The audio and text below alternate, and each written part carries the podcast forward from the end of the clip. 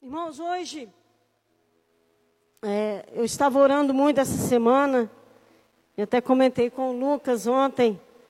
Estou fazendo aula de canto também. É, tem que melhorar alguma coisa, né? Vocês não podem ficar ouvindo voz de taquara rachada aqui, não. Tem que melhorar alguma coisa.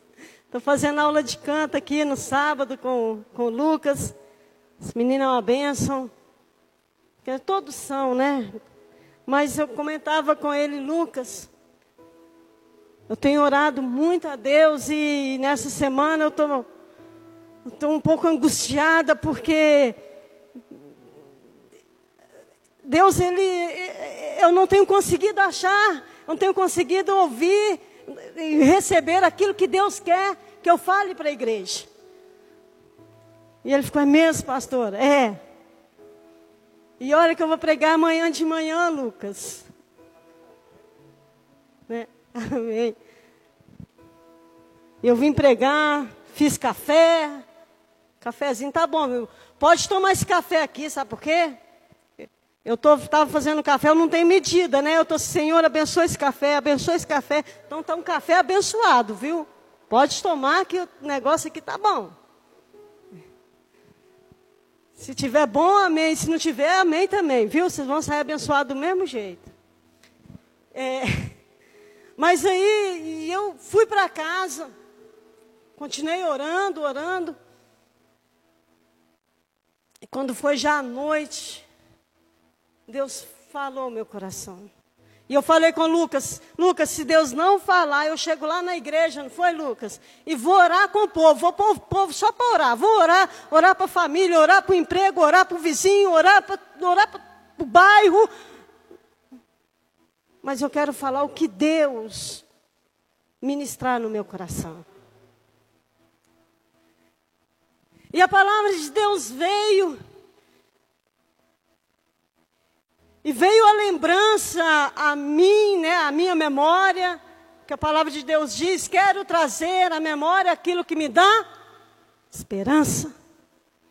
E veio a minha memória, veio a minha mente, né, sobre a vida de um, de um grande homem de Deus. Um homem que a passagem dele o que é falado dele na Bíblia é pouco. Mas é um homem de grande expressão do que ele fez. Que vai, que está, né, atravessando gerações, gerações, por toda uma eternidade. Será lembrado que este homem fez.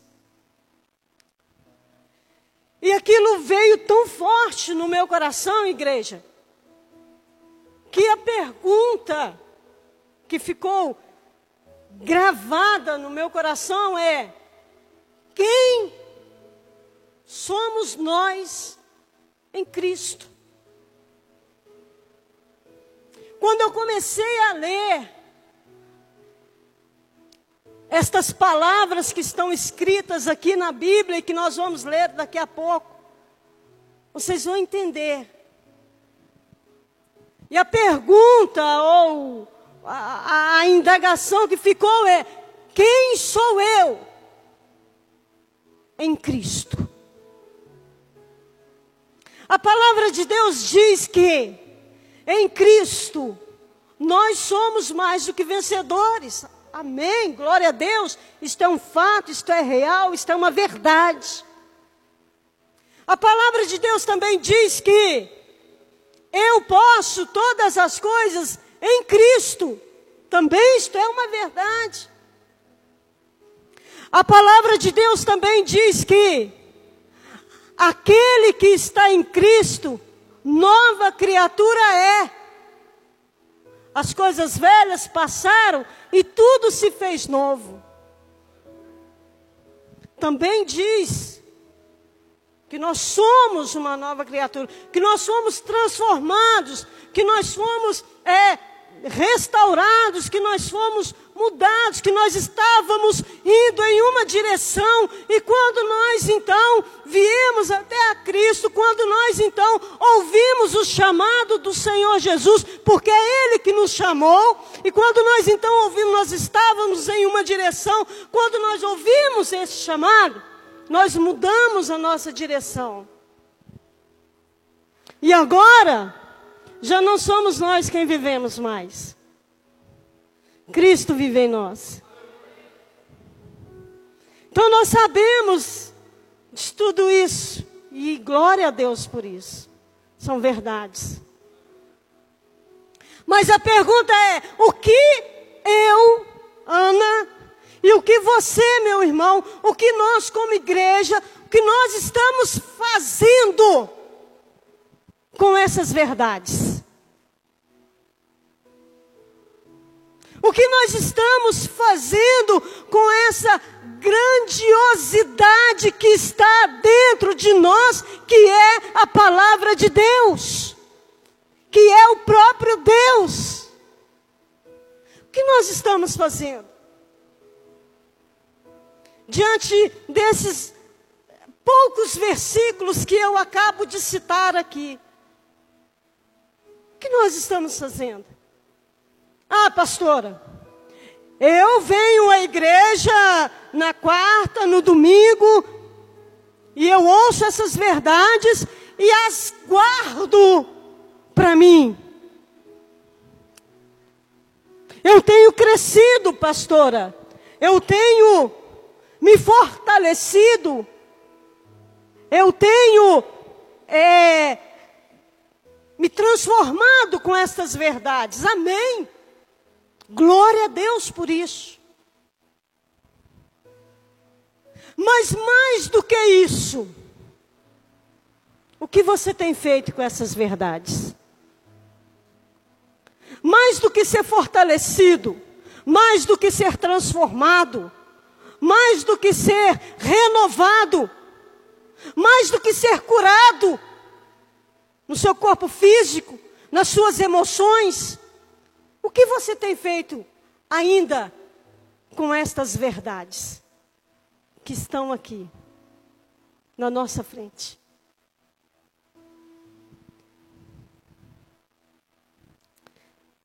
E aí nós vamos falar de um homem que nos ensina, que nos ensina com a sua vida o que fazer com essas verdades absolutas plenas, que é a palavra de Deus. Então, quem nós somos em Cristo? Nós entendemos quem nós somos em Cristo. Mas o que nós vamos fazer, ou o que nós temos feito com essas verdades absolutas? E nós vamos pegar a nossa Bíblia agora e vamos abrir lá no livro de Atos. E você vai ver quem é este homem que nos dá um grande exemplo do que fazer com estas verdades. Atos no capítulo 6, versículo 8. Já identificou aí quem é este homem?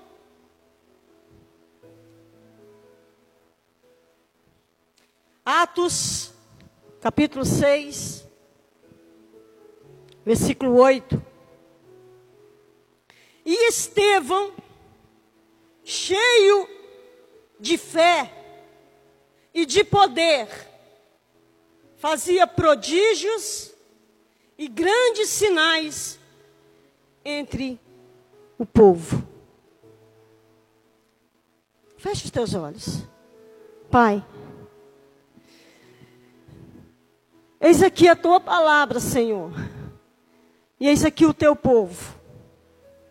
E nós, como igreja, nesta manhã, Deus, estamos aqui com o coração cheio de expectativas para ouvir aquilo que o Senhor tem a nos dizer. Por isso, Deus, eu peço a Ti, Pai, Tu tens liberdade para falar aos nossos corações, Deus. E que tudo que for ministrado aqui venha direto do Senhor para as nossas vidas, Pai. E em nome de Jesus, traga-nos um entendimento daquilo que o Senhor quer que façamos com esta grandiosidade que é a tua palavra que está em nós. Em nome de Jesus, Deus, eu oro e desde já te agradeço. Em nome de Jesus. Amém. Estevão, um homem repleto de fé e do Espírito Santo. Quem foi Estevão? Ele foi um diácono. Ele foi um homem dos sete escolhidos para realizar obras sociais, trabalhos sociais. Mas Estevão, ele não se limitou simplesmente a obras sociais. Não que isso não seja bom e agradável, é sim. Quero que vocês me entendam. Só que Estevão, ele foi além da diaconia. Ele foi além daquilo, daquele trabalho ao qual lhe foi proposto pelos apóstolos. Ele entendeu que ele poderia ser um servo usado ainda mais pelo Senhor se ele se disponibilizasse o seu coração. Se ele empenhasse a sua vida ao ministério e ao trabalho ao Senhor. Ele entendeu isso. Tenho certeza que ele ficou honrado ao ser escolhido para o trabalho de diaconia. Mas mais do que isso, ele entendeu que ele estava ali como um vaso de honra para ser usado na mão do oleiro.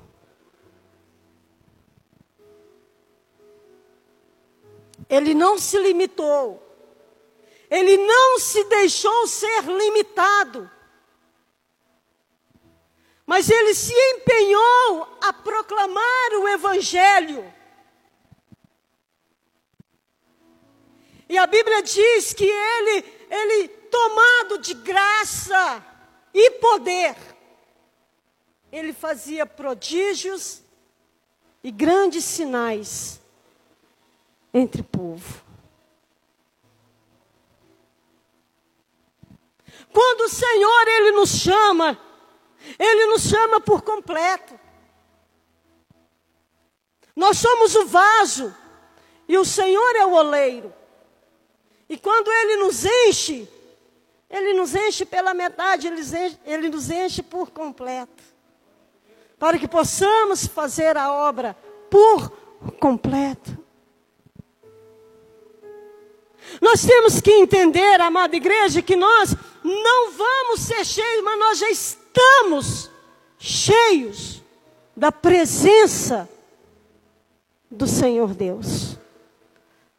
Estevão entendeu isso. Estevão entendeu que ele estava cheio e o que ele ia fazer com aquilo. Aí é que está a questão. Ah, eu quero Espírito Santo, eu quero poder, eu quero graça, eu quero isso, eu quero aquilo. Mas o que você vai fazer com isso, filho? Deus pode nos dar tudo isso, Deus pode nos encher com a graça, com o poder, Deus pode nos dar tudo isso e muito mais, mas a, a, a questão é: o que eu vou fazer com isso? O que eu vou fazer com a presença de Deus na minha vida? Quem está entendendo, diga amém. O que eu vou fazer? Estevão, um homem cheio de graça, de poder, ele fazia prodígios e grandes sinais entre o povo. Ele não se calou. Ele não se amedrontou com o que poderia vir agora diante dele. Porque quando nós estamos em Cristo, situações vão acontecer para que nós, em Cristo, possamos deixar com que o esplendor de Deus venha sobre as nossas vidas e resolvamos aquela situação. E assim foi com Estevão. A pregação de Estevão, ela confrontava o antigo sistema religioso judaico. Por isso despertou a ira dos membros da sinagoga. Porque Estevão, ele, ele vinha discorrendo toda, toda a palavra, desde Abraão ele vinha falando.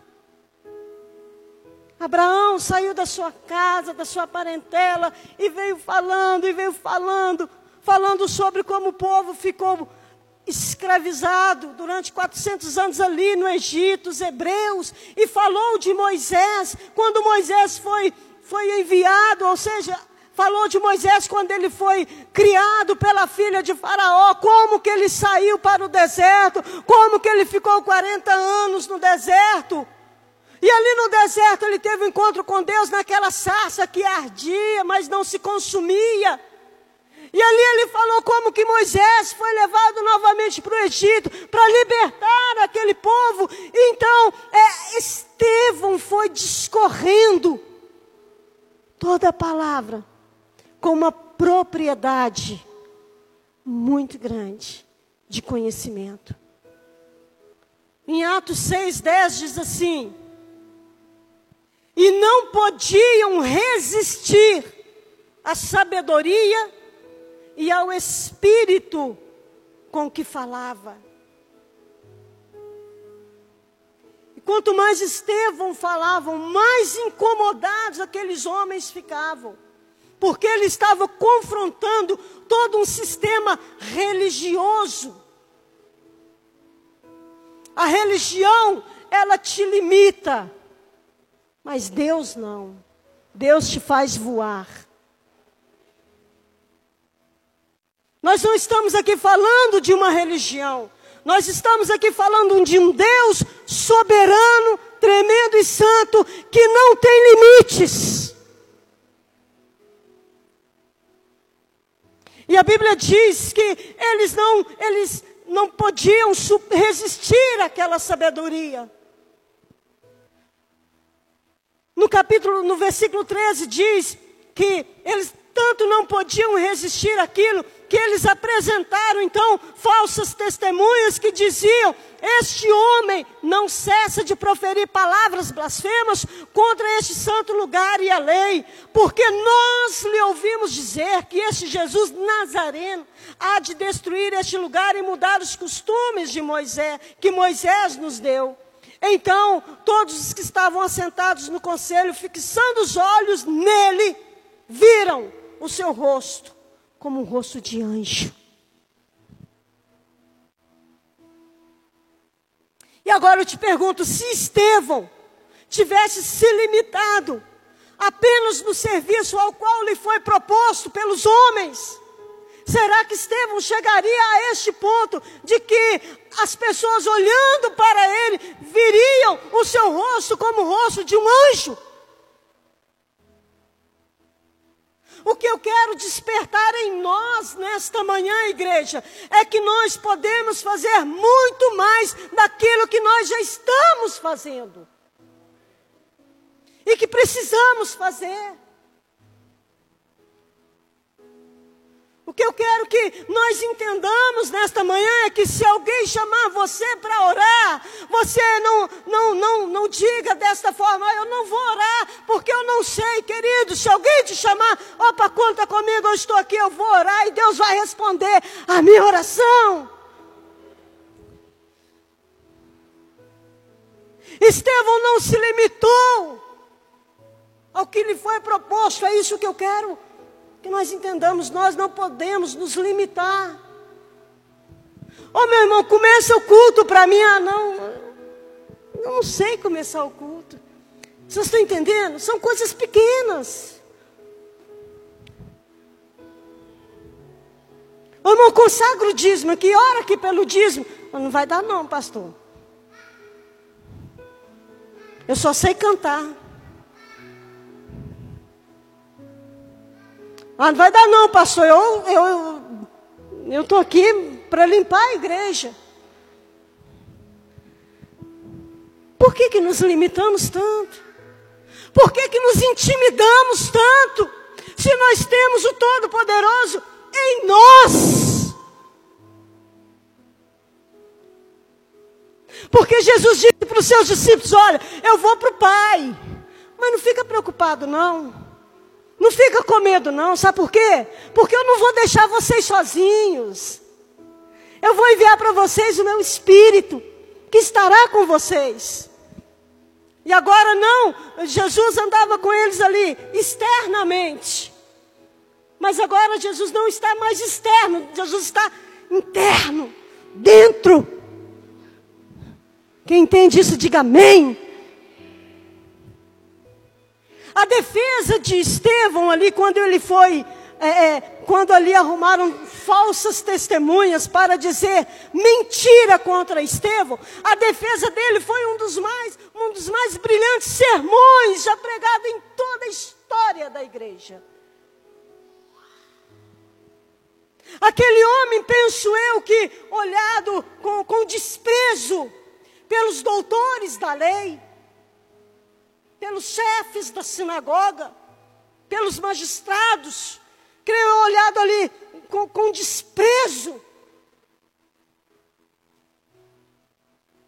Aquele homem simples, mas com um poder gigantesco dentro dele.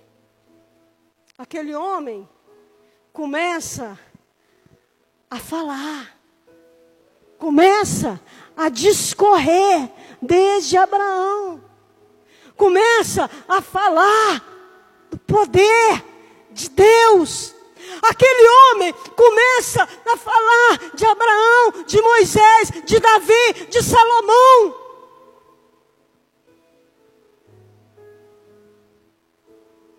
Ele fez uma retrospectiva do relacionamento de Deus com Israel. Ele fez tudo isso com uma maestria, com conhecimento. E ele fazia isso, ele fez uma retrospectiva do relacionamento de Deus com Israel, apontando então a esperança que só pode ser encontrada em Cristo Jesus. Ele veio discorrendo e aí então ele chega e aponta: agora a esperança de vocês está em Cristo. Aquele ao qual vocês levaram para a cruz.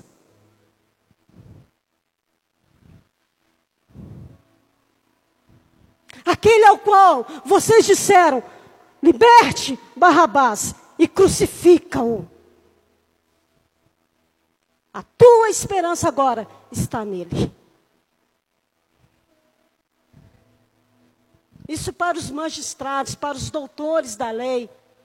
Ouvir isso foi terrível. Mas sabe por que, que Estevão falou tudo aquilo? Porque ele sabia quem ele era em Cristo. Ele sabia. Ele não guardou só para ele. Não, eu já tenho Cristo, eu já estou com Cristo, eu já tenho o Espírito Santo. Eu vou fazer este trabalho. Ele não guardou para ele. Ele discorreu, ele falou, ele fez com que aquele povo entendesse. Ou pelo menos tentou. Porque a verdade era tão forte ali naquele lugar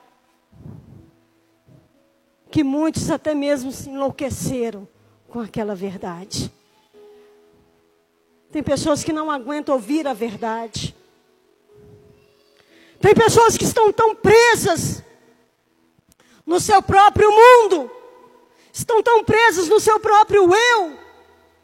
Eu consigo, eu faço, eu conquisto, eu vou, eu, eu, eu, eu. Estão presas ao próprio eu, que não consegue ouvir uma verdade, a verdade que liberta. Tem pessoas que não conseguem se desprender do eu. E quando o eu está mais forte, como que Cristo vai agir? João 8,32: E conhecereis a verdade, a verdade vos libertará. Libertará de quê, pastora? Do seu próprio eu. Do seu próprio eu.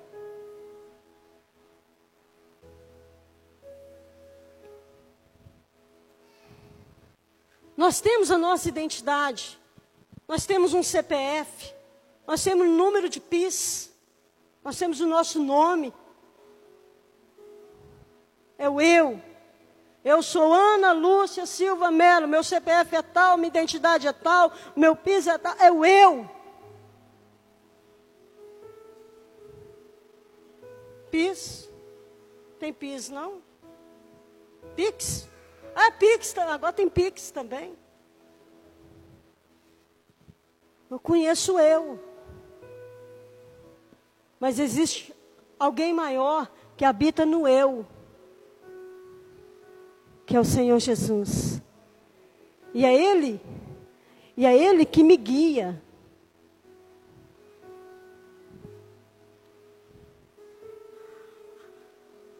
Atos 7.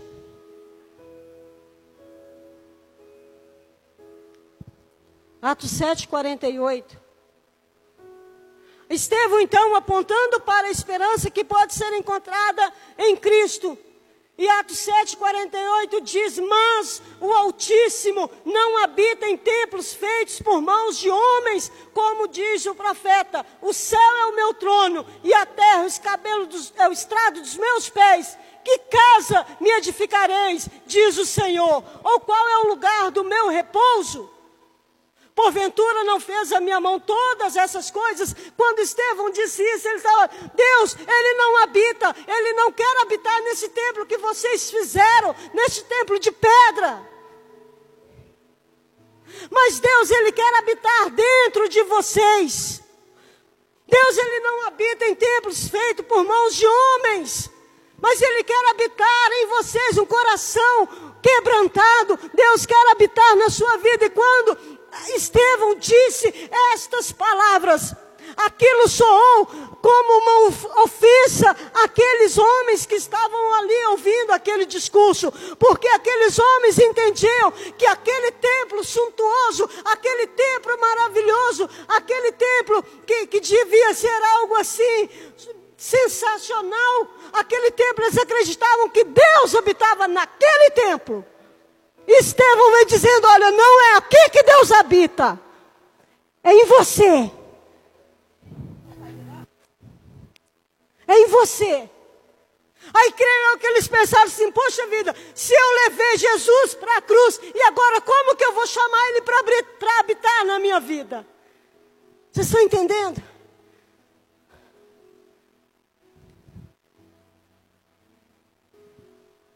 Como que vai ser isso? E eles endoidaram a cabeça. Eles ficaram loucos por ouvir aquelas verdades, porque até então eles acreditavam que Deus habitava no templo, feito por mãos humanas. E Estevão vem quebrando aquilo. Estevão vem, vem dizendo uma verdade: Deus não habita nesse templo, Deus habita em você.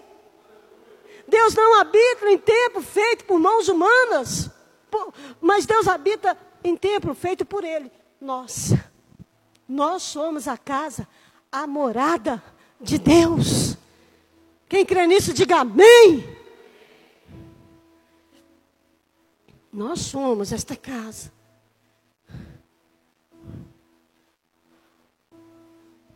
E Estevão continuou e aquele povo louco, querendo matar Estevão. No verso 55 diz: Mas ele, estando cheio do Espírito Santo, fixando os olhos no céu, viu a glória de Deus. E Jesus estava à direita de Deus. Aleluias. E disse: Eis que vejo os céus abertos e o filho do homem que está em pé, à mão direita de Deus. Mas no 57 a Bíblia diz: Mas eles gritaram com grande voz, taparam seus ouvidos e arremeteram-se unânimes contra eles. Por que, que aqueles homens fizeram isso? Por que, que aqueles, aqueles doutores da lei fizeram isso? Porque eles não aguentavam ouvir a verdade, eles estavam cheios de si mesmos. Eles estavam cheios do seu próprio conhecimento. Então, se alguém está cheia de si mesma, ou se alguém está cheio do seu próprio conhecimento, não vai caber outro alguém ali. A não ser que ele se disponha a se esvaziar de tudo e deixar com que o Espírito Santo habite nele.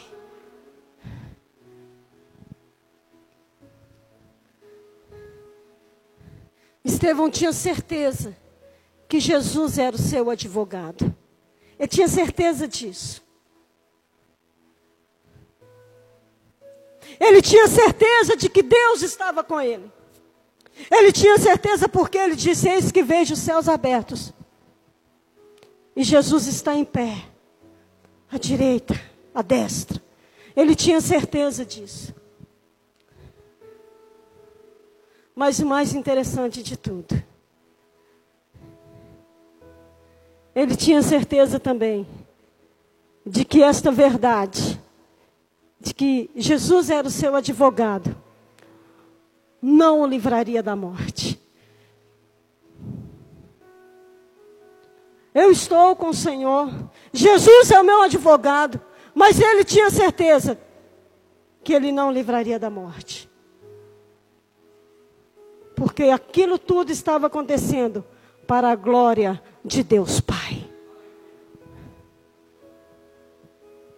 Ah, então eu não vou fazer. Eu não vou pregar o Evangelho. Eu não vou falar a verdade. Porque Jesus não me livra. Jesus não me livra do sofrimento. Jesus não me livra da morte. Jesus, deixa eu te dizer uma coisa. Não somos nós mais que vivemos.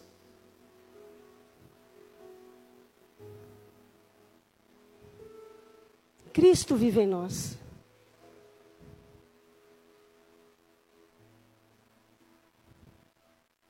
E essa verdade ela é tão forte. Ela é tão forte, ela é tão poderosa, ela é tão poderosa que muitos ainda tapam os ouvidos para não ouvir esta verdade.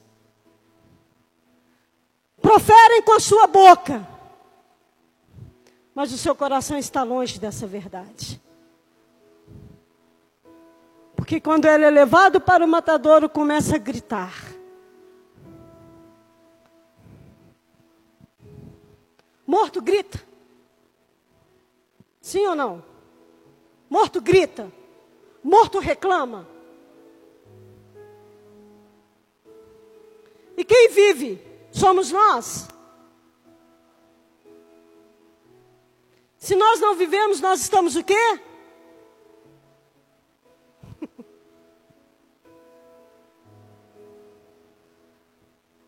Mas isso é uma verdade que a gente vai aprendendo. E a cada dia a gente vai aprendendo.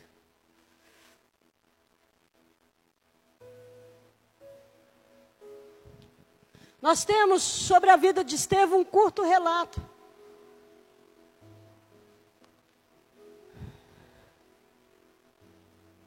Mas foi o suficiente. Foi o suficiente para nós entendermos quem foi Estevão. Estevão foi um grande homem de Deus, que não teve medo de falar a verdade.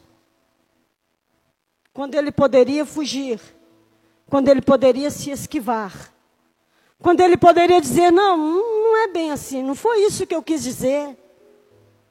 Não foi isso que eu quis dizer. Deixa eu fazer meu serviço social aqui, deixa eu ajudar as viúvas, os pobres, os órfãos, deixa eu fazer o meu serviço. Não foi isso que eu quis dizer. Está tudo bem. Não. Mas ele foi até o final. Sabe por quê? Porque não era ele mais que vivia, era Cristo que vivia nele. Por isso que ele foi até o final. Por isso que ele enfrentou a ira, o ódio daquele povo que estava ali. Alguém tinha que dizer a verdade. Ei! Alguém tem que dizer a verdade. Ah, mas aí eu vou ser excluído do meu grupo da faculdade. Eu vou ser excluído do meu grupo lá no trabalho. Ei, alguém tem que dizer a verdade. Ah, mas eu vou ser excluído da, do grupo da família. Alguém tem que dizer a verdade. Se você vai ser excluído ou não, eu não sei. Mas alguém tem que dizer a verdade. Estevão disse a verdade. Jesus era o seu advogado e nem por isso ele se livrou da morte.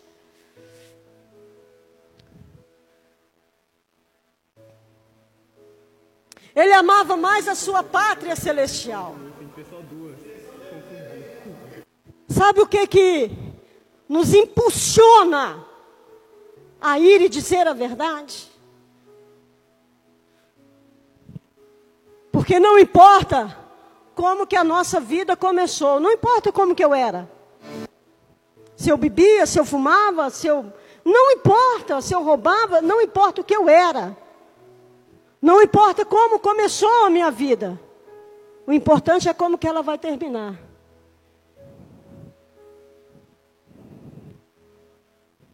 E ela precisa terminar no céu.